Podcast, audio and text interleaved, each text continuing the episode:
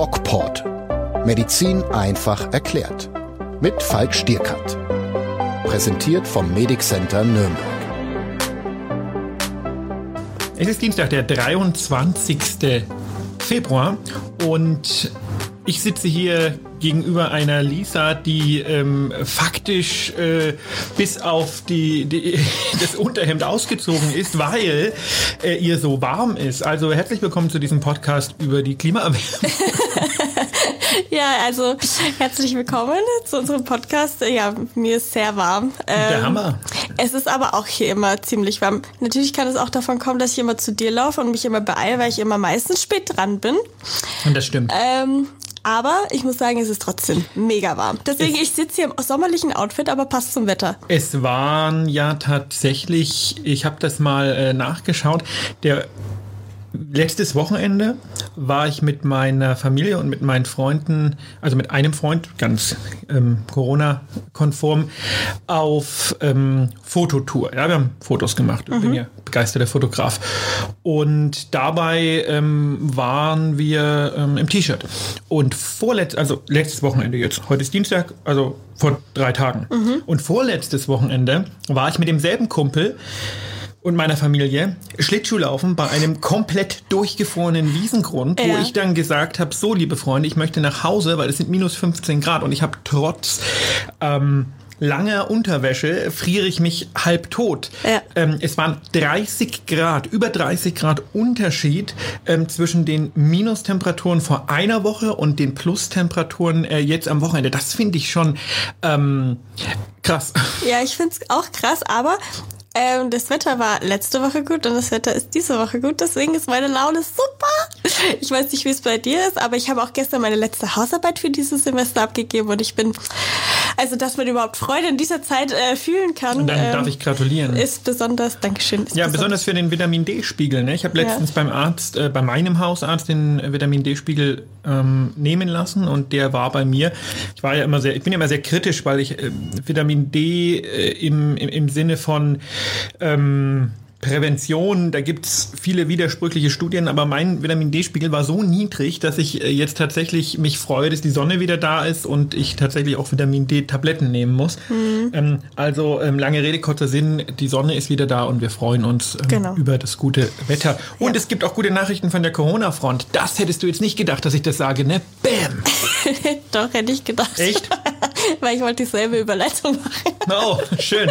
Ja, dann, dann äh, überlasse ich dir, äh, überlasse ich dir das mal und sage, ähm, und was gibt's sonst so? Und was gibt's sonst so? Ja, ich habe heute wieder ganz viele spannende Fragen ich hab mitgebracht. Ich habe dein Zettelchen schon gesehen. Ich habe mir, ich habe mir immer mein Zettelchen vorbereitet äh, mit den ganzen Infos, die ich mir zusammengesammelt habe und die mich interessieren. Und heute habe ich tatsächlich auch eine Frage äh, von unserem YouTube-Kanal dabei. Das ist gut. Das ist, das äh, ist insofern gut, als dass ich diese Woche im YouTube-Kanal ein Video mache, äh, in dem ich auf die Kommentare und Fragen eingehe. Aha, Wusstest du das schon? Interessant. Ja, aber vielleicht ist ja die Frage nicht dabei, die ich Nein, ähm, aber ich wette, du hast auch nicht dieselben guten Nachrichten, die ich habe, denn ich habe die tatsächlich erst äh, heute Vormittag äh, bei der Recherche für unseren Podcast ähm, ja, gefunden. Okay, also die, äh, die gute Neuigkeit, die wahrscheinlich die meisten schon gehört haben, ist, dass der BioNTech-Pfizer-Impfstoff ja auch gegen eine Übertragung hilft. Also dass ungefähr über 80 Prozent ja, oder so. sind ja Old News. Ja, aber mal. das ist doch, also für mich sind es nicht so Old News. Also ich habe erst vor zwei Tagen davon erfahren und das ist eigentlich so eine so eine Sache, die lässt richtig Hoffnung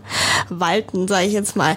Ähm, Genau, also die, äh, ähm, die, äh, diese Daten kommen aus Israel, mhm. wo man ja schon sehr, sehr viele Menschen geimpft hat, fast die Hälfte der Bevölkerung. Und ähm, dann hat man ähm, geschaut, wie war die Transmission und die war tatsächlich um über 90 Prozent, ungefähr 90 Prozent niedriger.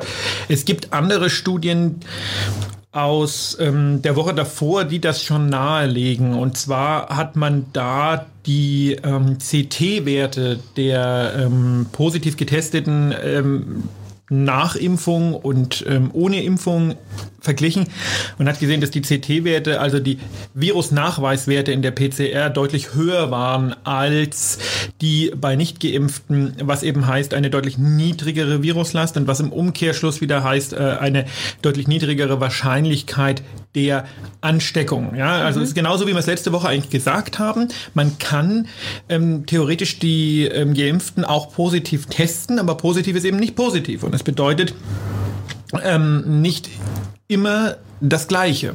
Okay. Ähm, jetzt äh, ist das eine Veränderung für uns, weil es ist ja jetzt diese sterile Immunität. Ich habe mich informiert. Sehr ähm, dadurch eben kann diese sterile Immunität folgen. Und ist das jetzt für uns, dass man sagt, weil letzte Woche hatten wir noch darüber gesprochen, äh, es muss auch ähm, Veränderungen in den Tests geben und in unserer Strategie und so weiter. Aber könnte die Impfung jetzt ähm, dadurch, durch diese Fakten oder beziehungsweise die, durch diese ja, noch nicht sicheren Fakten ähm, tatsächlich so sein, dass wir aus dieser Pandemie nur mit der Impfung rauskommen? Nein, ähm, ganz einfach nein. Und das sind auch die guten Nachrichten, die ich jetzt hier, während wir sprechen, live auf unserer Facebook-Seite teile. Ähm, es ist nämlich ein Artikel erschienen im Science, mhm. im Science Magazine. Das ist eines der höchst dotierten Magazine, die es überhaupt gibt. Und diesen Artikel habe ich geteilt und der ist ähm, faszinierend. Der ist nämlich von einer Modellierergruppe und der heißt Immunological Characteristics Govern the Transition of COVID-19 to Endemicity. Mhm. Ähm, was versteckt sich dahinter? Dahinter versteckt sich der Vergleich und die Rechnung, ähm, die, die Hochrechnung des Verlaufs der Pandemie und die Frage, was bedeutet ähm, das Aufkommen dieser Mutanten für den Verlauf der Pandemie? Und du siehst hier die äh, Grafiken, die zeige ich dir mal rüber. Mhm. Ähm, wie gesagt, gerade auf Facebook geteilt. Und ähm, man kann wohl ganz gut ausrechnen, wenn man und da bin ich jetzt kein Mathematiker und kein Modellierer, ähm, deswegen versuche ich das sehr, sehr simpel auszudrücken. Man mag mir das verzeihen. Wenn man die aktuelle Pandemie mit den Pandemien, die wir kennen, vergleicht, dann zeigen sich erstaunliche Ähnlichkeiten. Und es zeigt sich, dass das Auftreten der Mutanten tatsächlich kein Hinweis für eine Verschlechterung der pandemischen Situation ist, sondern ein Hinweis für das Ende, das, das kommende Ende der Pandemie. Warum? Weil der Selektionsdruck auf das Virus offenkundig so groß ist, ähm, dass diese, dass diese Varianten entstehen, ähm, dass sie sich praktisch ähm, bilden müssen, weil das eigen, weil dem eigentlichen Virus ähm, gelinde gesagt oder, oder, einfach gesagt die Luft ausgeht. Ähm, das bedeutet, ähm, nach diesem Artikel in der äh, in, in der Science wird die Pandemie jetzt einfach abflachen und relativ zügig, auch exponentiell exponentiell zügig zu Ende sein und es wird immer mal wieder zu so lokal aufflammenden Infektgeschehen durch Varianten äh, kommen. Wir kennen ja jetzt schon fast 200 äh, Virusvarianten, mhm. ähm, die aber durch die Impfung in den Griff zu bekommen sind. Das sind also äh, enorm gute Nachrichten, ähm, die äh, ich jetzt auch letzte Woche, als ich ähm, meine Befürchtungen eben geteilt habe ähm, zur Entwicklung der Pandemie, nicht auf dem Schirm hatte. Und, und also das ist ein Artikel, der enorm Mut macht. Okay. Und der uns eigentlich sagt, also passt auf, Freunde, in zwei bis fünf Monaten ist der ganze Spuk vorbei. Okay, kann man da wirklich was drauf geben? Also ist das, ja. okay, aus welchem Grund? Naja, das sind, äh, dieser Artikel ist äh, erschienen in einer der höchst dotierten Zeit, äh, Zeitschriften, der ist gereviewt. Mhm. Ähm, und da ist einfach reine Mathematik dahinter. Also da kann man schon eine Menge drauf geben. Ja? Niemand kann die Zukunft voraussagen, aber ja. man bewegt sich ja da in gewissen Wahrscheinlichkeiten. Mhm. Und das ist eine, ähm, eine sehr ermutigende Geschichte. Ja, sehr schön. Das ist das eine, was ich diese Woche anbringen wollte. Ich, ich, ich hätte noch was anderes anzubringen, ähm, was vielleicht auch auf deinem Zettel steht oder nicht. Ja, dann schieß mal los. Und zwar, ich weiß es nicht, ob es auf Zettel das steht. Das weißt du nicht genau. Da werde ich auch ein kleines Video auf YouTube zu hochstellen. Wir werden äh, in Zukunft nicht nur unsere größeren Donnerstagsvideos machen, sondern auch so kleinere ähm, Kommentarvideos. Und ähm, ein Kommentar, der mir so ein bisschen die ganze Woche nicht aus dem Kopf gegangen gegangen ist, ist die Frage, impfen wir eigentlich ähm, die Richtigen? Mhm. Jeder, der mich kennt, ähm, und das dürften die Leute, die diesen Podcast hören, sein, wissen oder weiß, dass ich ähm, sehr großen Wert darauf lege, ähm, dass die Maßnahmen, wie sie momentan getroffen sind, die Impfungen und die Regierungsmaßnahmen eingehalten werden und auch richtig sind. Aber man weiß auch, dass ich schon öfters äh, kritisiert habe, wie der Ethikrat Entscheidungen trifft. Das, wie ich es nenne, ähm, schlimmste Laiengremium dieses Landes. Ähm, warum äh, durch da so ein vernichtendes Urteil mir ähm, bilden?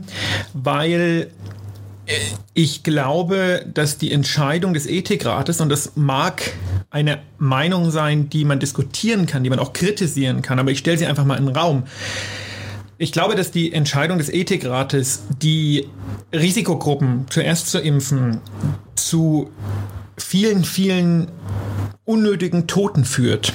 Mhm. Warum ist das so? Die Risikogruppen gehen in die Entwicklung der Pandemie faktisch nicht ein. Ähm, wenn ich einen über 80-Jährigen impfe, der ohnehin nur zu Hause sitzt und Kontakte vermeidet, dann tue ich dem damit individuell einen Gefallen. Der hat ein Riesenrisiko, einen schweren Verlauf zu bekommen. Aber an der Dynamik der Pandemie ändere ich nichts. Jetzt kann man sagen, das ist ja total herzlos, wenn ich jetzt hergehe und sage, naja, die Älteren sollen die doch sterben oder sollen die doch einen schweren Verlauf bekommen. Das sage ich nicht. Aber jetzt muss man das äh, mal pragmatisch sehen und muss mal sagen, okay, wir haben ähm, eine Pandemie, die betrifft uns alle und wir haben eine begrenzte Ressource Impfstoff. Und jetzt ist es ähm, aus Laiensicht und aus einer sehr primitiven Sicht natürlich logisch, dass wir erst die Risikogruppen impfen. Ja. Denkt man aber näher drüber nach, ist es überhaupt nicht logisch. Denn es wäre viel sinnvoller gewesen, erst die wirklichen Überträger zu impfen. Ja, ein über 80-Jähriger, der wird kein Superspreader sein. Superspreader sind die, die im Berufsleben stehen. Und jetzt mhm. hat man auch für die zu wenig Impfstoff. Und deswegen hätte ich gesagt, okay, man impft zuerst die 45 bis 65-Jährigen. Ähm, damit habe ich einen ernsthaften Teil der potenziellen Spreader geimpft mhm. und das Risiko der weiteren Ausbreitung reduziert. Und damit habe ich automatisch Leben gerettet und vermutlich deutlich mehr Leben, als ich mit dieser, mit dieser, ja, ich mag schon fast sagen, kindlichen Ethik rette, die wir momentan durchsetzen. Und ich finde das, hm, finde das hochproblematisch, weil wir sind ja irgendwie Akademiker und auch die, die Menschen, die im Ethikrat sitzen, sind Akademiker und die meisten Politiker sind das auch.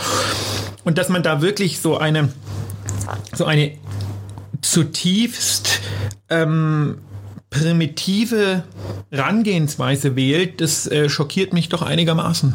Wie kommst du jetzt auf die 45 bis 65-Jährigen? Wieso sagst du nicht die 20 bis 45-Jährigen? Weil die Weil die, ja, ja, die 45 ja? bis 65-Jährigen haben natürlich ein höheres Risiko, einen schweren Verlauf zu bekommen als mhm. die 20 bis 45-Jährigen okay. oder in dem Fall 16 bis 45-Jährigen.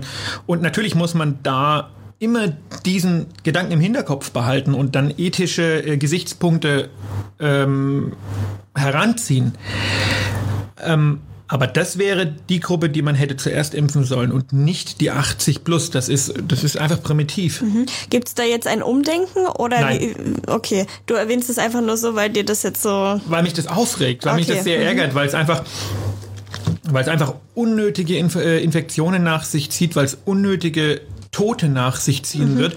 Und hätte man einfach ähm, mal über den Tellerrand gedacht und nicht so sich, sich leiten lassen von dieser, von dieser ersten ähm, kindlichen Intention, dann wäre man auch darauf gekommen. Aber dazu ist man in diesem Gremium offensichtlich nicht in der Lage. Okay. Ähm Jetzt hattest du ja eingehend erwähnt, dass wir quasi eigentlich in zwei bis fünf Monaten pandemiefrei sein könnten. So. Genau, das ähm, äh, äh könnten. laut dieser Studie laut könnten Studie. wir das sein. Ja, zwei, zwei bis fünf habe ich gesagt. Ähm, mhm. Nicht, ja, pandemiefrei schon, dass praktisch die Zahlen genau. rasant nach unten genau. gehen. Also schon noch da, aber halt nicht so in dem Ausmaß. Das wäre durchaus möglich, ja. Also genau. Also an die dritte Welle glaube ich tatsächlich nicht. Mhm. Also können wir jetzt quasi fertig machen und gehen. ja, genau. nee, Spaß. Ich habe jetzt ähm, ja diese Woche oder beziehungsweise letzte Woche schon war AstraZeneca, also der Impfstoff, ziemlich in der Kritik. Ähm, viele Erkrankte, ähm, die Leute denken, dass der Impfstoff nicht so sicher ist, aber das hat man ja schon irgendwie in den Medien geklärt, dass sich das ausgleicht von den Älteren zu den Jüngeren, dass es da nicht so einen, so einen großen... Ja, nicht nur das, man, äh, also die, die, die Wahrnehmung, der Impfstoff ist nicht... Äh nicht äh, besonders sicher, ja. ist auch wieder so ein bisschen so eine primitive, äh, so ein primitives Verständnis mhm. von Statistik, weil ähm, jetzt sagt man, der schützt zu 65 Prozent, AstraZeneca schützt zu irgendwie mittlerweile 99 Prozent, hat man da jetzt neue Zahlen.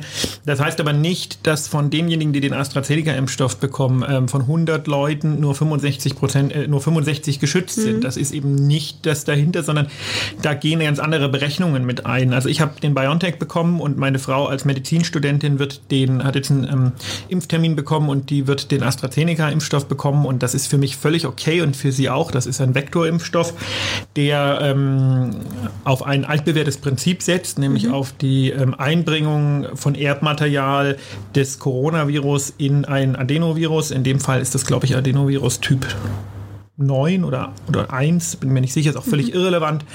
Ähm, und das ist ein guter Impfstoff. Punkt. Mhm. Jetzt, ähm, und in ähm, diesem Zusammenhang ja. möchte ich bitte sagen, dass ähm, äh, nicht, dass hier irgendwie Conflict of Interest, ähm, ich äh, bin für AstraZeneca in einem völlig anderen Segment ähm, medial tätig und ähm, das ist also ein Conflict of Interest. Nichtsdestotrotz ist die Meinung, die ich über diesen Impfstoff habe, davon überhaupt nicht abhängig. Mhm. Und ähm, ich bin froh, dass wir den haben. Trotzdem sollte man das einfach sagen, weil wenn dann irgendjemand, das ist nicht so besonders schwer, das rauszubekommen, weil ich auf deren, ähm, ich auf deren ähm, Flyern, äh, ich bin praktisch das Gesicht deren Atemwegskampagne, die mhm. aber mit Asthma zu tun hat und nicht mit, mit, mit Corona. Dementsprechend könnte dann jemand sagen, ey, wird aber von denen bezahlt. Nein, in diesem Fall nicht. Das ist also meine eigene Meinung, die damit nichts zu tun hat. Ja, äh, ja, genau. Und ähm, was man jetzt auch noch gelesen hat, aber tatsächlich weiß ich nicht, ob das so sich verbreitet hat. Ähm, und zwar hat sich da ein Virologe zu geäußert, dass in dieser Studie, die zu AstraZeneca ähm, durchgeführt wurde, die halbe Dosis äh, der Impfung gegeben wurde ja. und die tatsächlich zu einer höheren, ähm, zu einem höheren Schutz geführt hat. Ja, AstraZeneca hat da, oder äh, gibt es noch eine Frage dazu? Oder nee, nee, du, du darfst ja darauf antworten. AstraZeneca hat natürlich in der gesamten Impfstoffproduktion oder in der gesamten Impfstofferforschung. Das ist ja ein Impfstoff, der zusammen mit der Universität Oxford in England äh, produziert wurde. Das ist ein sehr akademischer Impfstoff, der mhm. sehr beforscht wird. Ähm, da hat AstraZeneca in der gesamten Außendarstellung ähm, viele Fehler gemacht. Und ja. das begann mit dieser halben Dosis. Diese halbe Dosis war einfach ein Protokollfehler. Man hat es da einfach versemmelt und hat aus Versehen die halbe Dosis gegeben statt der ganzen. Und dann hat man in der Auswertung gemerkt, gemerkt, zum einen, ups, man hat da irgendwie äh, systematisch äh, Mist gebaut und hey, aber das war ja eigentlich ganz, ganz gut. Also das ist so ein klassischer, wir haben äh, einen Fehler gemacht, aber dieser Fehler war besser als das, was wir eigentlich geplant hatten. Mhm. Ähm, und, und, und diese, diese PR, die dann äh, lief irgendwie durch die Bank relativ schief. Ähm, ob das jetzt die Zulassungsstudien waren, ob das die Effizienz war, ob das die, ähm, die Lieferung war, die man ja in die EU so ein bisschen verzögert hat und so. Also da haben sie äh, insgesamt, äh, waren sie unklar clever. Der aktuell, das aktuell ähm, verimpfte Protokoll, ähm, da gibt es auch Daten und Studien dazu und das zeigt, und das ist total äh, positiv eigentlich, dass ein weitgehender Schutz, kein kompletter, mhm. aber ein weitgehender Schutz schon nach der ersten Impfung besteht. Und deswegen ähm, ist der, der, äh, die Zeitspanne zwischen erster und zweiter Impfung bei diesem Impfstoff auch so deutlich länger. Also meine Frau hat irgendwann Ende, Ende Februar einen Impftermin und den nächsten im Mai. Ja? Mhm. Also ähm, der AstraZeneca-Impfstoff, ähm, das ist ein guter Impfstoff und ich würde den sofort nehmen, wenn ich äh, noch nicht geimpft wäre. Genau, also das, was du gerade auch gesagt hast, längeres Impfintervall, aber das ist ja tatsächlich jetzt auch ziemlich neu, dass man nicht sagt nach sechs Wochen, sondern nach drei Monaten so ungefähr ungefähr. Genau. Und das bedeutet ja eigentlich auch, dass mehr Impfdosen für alle da sind. Das wäre ja eigentlich super für uns. Ja. Ja. Das So ist klasse. das. Und ich denke, und, und das Schöne ist, man kann das ja auch kombinieren. Also Ja. ähm, ist, man kann ja auch sagen, okay, man ähm, äh, impft mit der ersten Dosis AstraZeneca und mit der zweiten Dosis BioNTech. All diese Dinge gehen und all diese Dinge sind unbedenklich und ähm, werden in der Bevölkerung ja auch ähm, großteils äh, extrem positiv äh, wahrgenommen. Also diese Vorstufung der Kita Mitarbeiter und der äh, Lehrer, die jetzt ähm, gekommen ist. Ähm, auch da ist ja die, die allgemeine, ähm, der allgemeine ja, Antwort aus den betroffenen Kreisen positiv. Also im Internet, auch gerade leider auf unserer Seite, äh, in den Kommentaren wird so ein bisschen oft impliziert, ähm, dass ja eigentlich ein Großteil der Bevölkerung sich gar nicht impfen lassen wollen würde. Das ist natürlich völlig falsch. Ähm, fast 90 Prozent sind impfwillig und ich denke, dass man unterm Strich irgendwann im Sommer sagen kann, ähm, Impfung, natürlicher Verlauf der Pandemie und so weiter und so fort. Wir haben das schon irgendwie ganz gut gemacht und dann muss man sich mal Gedanken darüber machen, warum es eigentlich trotzdem so viele Menschen gibt. Ich meine, 10 Prozent sind 8 Millionen, die diesen ganzen ähm, Scharlatanen ein äh, heimfallen. In diesem Sinne übrigens eine kleine Werbung. Am Montag kommt mein neues Buch raus. Ähm, der belogene Patient, endlich. warum Impfgegner, Wunderheiler und andere Scharlatane gefährlicher sind als jedes Virus. Und da geht es genau um diese Sachen. Da geht es um die, ähm, um, um diese große Bedrohung in unserer Gesellschaft, die durch Fake News ähm, und durch, durch Lügen und bewusste Desillusionierungs- oder ähm, Desinformationskampagnen, besser gesagt, entstehen. Und ähm, das passiert eben nicht nur in der Politik, sondern das passiert weitgehend unbeachtet von der Politik in der Medizin in einem ganz großen Maß und schleicht sich auch in die, in die Arbeit von Ärzten ein. Also es gibt, das mag man nicht denken, da können wir einen extra Podcast zu machen, es gibt Ärzte, die Homöopathie betreiben. Und ähm, das ist, ähm, naja, äh, ab Montag im Handel erhältlich, äh, jetzt schon bei allen gängigen Portalen wie Amazon vorbestellbar. Und ich, ähm, ja, ich hoffe, dass ähm, viele Leute das lesen. Ich bin gespannt. Ja. Ja. Jetzt hast du meine Frage schon vorgegriffen und zwar wollte ich tatsächlich fragen, ob AstraZeneca, also beziehungsweise das war eine Frage aus unserem YouTube-Kanal, ähm, ob AstraZeneca auch mit BioNTech oder mit Moderna oder sonstigen Impfstoffen verbunden werden kann. So, jetzt hast du ja gesagt, ja, geht problem problemlos. Aber wieso? Wieso geht das Naja, problemlos? die, die, die, die Logik dahinter ist eigentlich nicht, nicht so schwer zu verstehen. Also es ist ja so, man muss sich das vorstellen muss, AstraZeneca ist ein klassischer Impfstoff. Es gibt Lebendimpfstoffe, es gibt Totimpfstoffe und bei AstraZeneca wird eben ein Adenovirus, also ein harmloses Virus, vom Schimpansen. Das ist wichtig, weil man es von Menschen nicht nehmen kann, ähm, weil es sowas gibt wie eine ähm, ähm, Vektorimmunität. Das erkläre ich gleich. Ähm, wird also ein Virus vom Schimpansen, mit dem der Mensch noch nicht ähm, in Berührung gekommen ist, genommen und ein bisschen modifiziert, dass dieses Virus dann nach Infektion des Menschen, also nach der Impfung, ähm, Spike-Proteinteile herstellt. Spike-Proteine sind diese Erkennungsproteine des Coronavirus. Der Körper bildet eine Immunität gegen diese Spike-Proteine und ähm, die, die, die erste, der erste Kontakt und damit die erste Immunität hat schon mal stattgefunden. So, Punkt eins. Ähm, wichtig ist da eben, dass man da keine Angst hat wegen diesen Schimpansen, weil wenn man menschliche Adenoviren nehmen könnte, besteht die Gefahr, dass man im Rahmen einer Schnupfen- oder Erkältungserkrankung schon mal mit diesem speziellen Adenovirus in Kontakt gekommen ist, der Körper also gegen das Adenovirus schon Antikörper gebildet hat und dann das Virus angreift, bevor es das Spike-Protein produzieren kann. Das nennt man dann Vektorimmunität und dann ist die Impfung wirkungslos. Jetzt ist die erste Impfung, man muss sich immer vorstellen, ich impfe etwas und nach ein paar Tagen oder Stunden ist das verimpfte Agens, also das verimpfte, die verimpfte Flüssigkeit, der verimpfte Stoff raus aus dem Körper. Deswegen gibt es bei Impfen auch keine Langzeitschäden. Und das ist weg. Was bleibt, ist das immunologische Gedächtnis. Da war mal was da. Und dieses immunologische Gedächtnis nennt sich auch immunologische Narbe. Die besteht eben aus Antikörpern. So. Und warum impft man zweimal? Man impft zweimal und es geht einem meistens nach der zweiten Impfung auch etwas schlechter, weil durch diese zweite Impfung, man nennt das Auffrischung oder Boosterung, durch diese zweite Impfung ähm, der Körper nochmal mit diesem ähm, Erreger oder mit diesem Protein in Kontakt kommt und dann alles hochfährt, was geht und dann sozusagen im immunologischen Gedächtnis hängen bleibt, hey, das Ding kommt öfters, da muss ich aufpassen. Ja? Und ob ich dann beim zweiten Mal, wo ja alles vom ersten Mal wieder weg ist und nur noch die Antikörper da sind, die da wären, wenn ich den BioNTech-Impfstoff genommen hätte oder den AstraZeneca-Impfstoff. Wenn ich dann beim zweiten Mal, ist es völlig egal, welchen Impfstoff ich nehme. Wichtig ist nur, dass diese Information, hier ist dieses Spike-Protein wieder in den Körper gelangt und die ist ja wieder nach ein paar Stunden einfach weg. Aber der Körper weiß, pass auf, das Ding, das scheint mich ja irgendwie öfters zu ärgern. Und da muss ich wirklich ähm, das volle Rohr an Verteidigung aufbauen.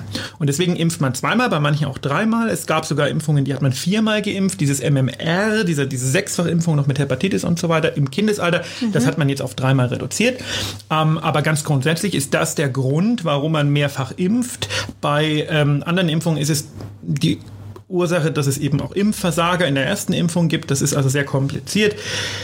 Das erklärt aber auch, warum die meisten Menschen nach der ersten Impfung schon weitgehend immun sind. Ja. Ähm, und das ist der Grund, warum man diese Impfstoffe kombinieren kann. Habe ich das halbwegs vernünftig ausgedrückt? Das war richtig gut erklärt, sehr interessant. nee, aber ähm, ist auf jeden Fall gut zu wissen, weil wenn man sich das jetzt vorstellt, okay, ich, ich lasse mich erst mit dem BioNTech-Impfstoff impfen und dann kommt äh, noch Astrate AstraZeneca dazu und dann denke ich mir so, okay, aber das Fühlt sind doch etwas experimentell ja, an. Ne? das, das sind doch zwei verschiedene Impfstoffe eigentlich. Und aber wenn du das so erklärst, dass du tatsächlich eigentlich nur dieses Protein dann reinbeko reinbekommst, jetzt blöd ja. ausgedrückt, ähm, und der ähm, Körper dann schon weiß, okay, da kommt irgendwas und er fährt nur alles hoch. Ähm, genau, Also die deswegen geht- ist es eigentlich ganz gut erklärt. Die ganz grundsätzliche ähm, Message, die hängen bleiben muss, ist im Grunde genommen, ein Impfstoff ist im medizinischen Sinne, im juristischen Sinne ist das anders, aber im medizinischen Sinne kein Medikament.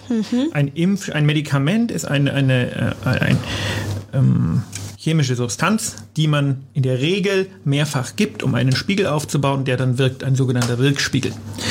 Ein Impfstoff, da handelt es sich um eine Einmalgabe, eine Einmalgabe, die nach wenigen Stunden wieder aus dem Körper verschwunden ist. Und ähm, das wenn man, wenn man das im Hinterkopf hat, erklärt das natürlich viel. Ein Impfstoff kann nirgendwo kumulieren, also sich, sich vervielfältigen oder irgendwo ansammeln.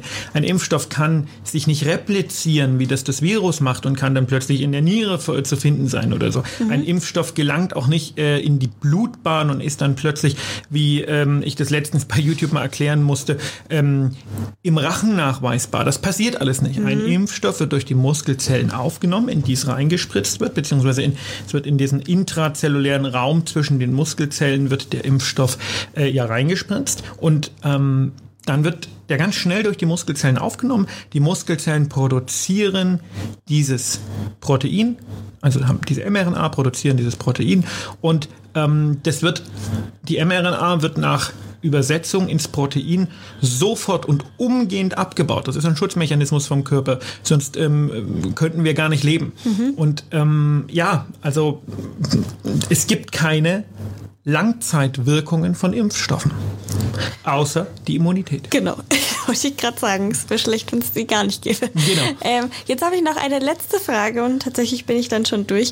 Ähm, jetzt hast du gesagt, bei der zweiten Impfung ist die Reaktion auf die Impfung stärker. Heißt es also, wenn ich jetzt total Fieber habe und so weiter, wirkt der Impfstoff oder beziehungsweise wirken meine Abwehrzellen besonders gut? Nein, Oder das, hat- das, sagt das, das nichts aus? Nein, das hat auch was mit, äh, mit, mit individuellen Tendenzen zu tun. Also tendiere ich dazu, äh, schnell Fieber zu bekommen. Mhm. Ähm, äh, also das sagt nichts aus. Okay. Ähm, es ist nur einfach erfahrungsgemäß so, ähm, auch bei älteren Menschen zum Beispiel, ne, dass, der, dass die zweite Impfung einen schon ganz schön äh, umhaut. Ähm, Mhm. Ich persönlich hatte schon auch Symptome, aber das war nicht so dramatisch, ähm, wie ich das befürchtet hatte. Während eine Freundin von mir, die sogar jünger ist als ich, wirklich äh, zwei Tage flach lag und gesagt hat, also Schüttelfrost und das war alles ganz furchtbar. Also das kommt auf die, die individuelle Konstitution an, das kommt auf so viele Dinge an, das ist also nicht möglich, dass man da sagt, also je ähm, stärker die Nebenwirkungen, desto stärker der Schutz, das nicht. Okay, alles klar.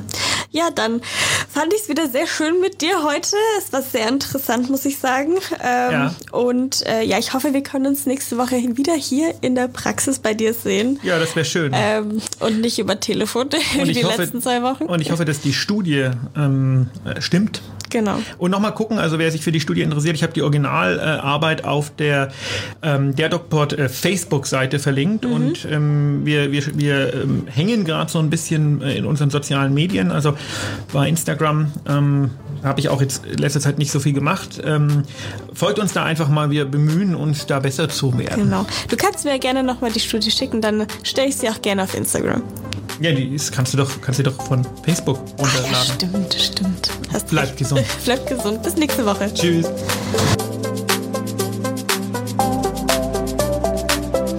Dieser DocPod wurde gesponsert vom Medic Center Nürnberg, Ihr Partner in Gesundheitsfragen und rund um die Grippeimpfung.